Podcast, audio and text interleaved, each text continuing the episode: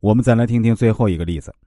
二十世纪七十年代末，为了加快农业现代化步伐，我国有关部门花费十亿元人民币，从西方某国引进了三套化肥生产大型设备。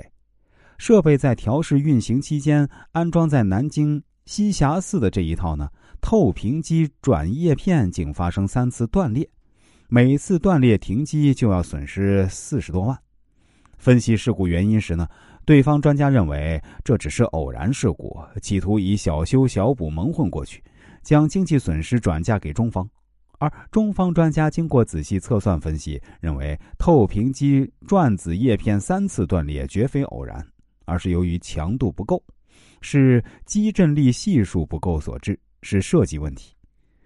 根据这一判断，事故的责任完全在对方。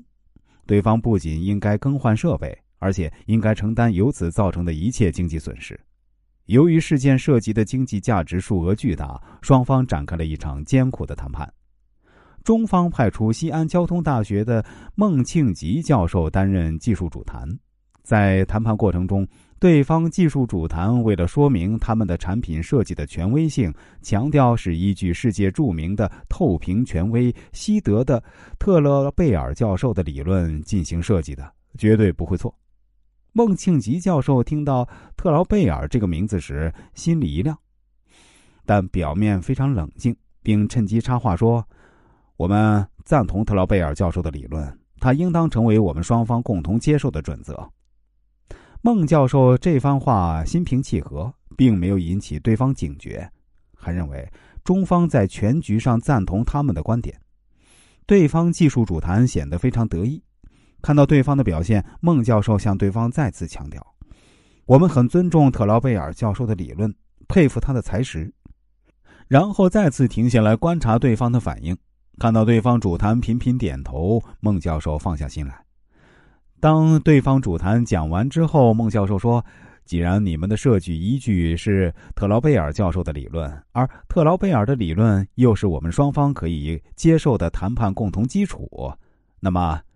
教授在他的著作中一再谈到，基振力系数是很难取准、很难确定的。这样，你们依据教授的理论所设计的转子叶片的系数，不是也很难取准、很难确定吗？”叶片三次断裂，并不在同一部位，这原因已经不言自明了。对方语塞，终于屈服，答应了中方的主要条件。下面再来说说疲劳对方，自己则以逸待劳。以逸待劳是三十六计之一啊。从下至今呢，有很多成功运用的例子，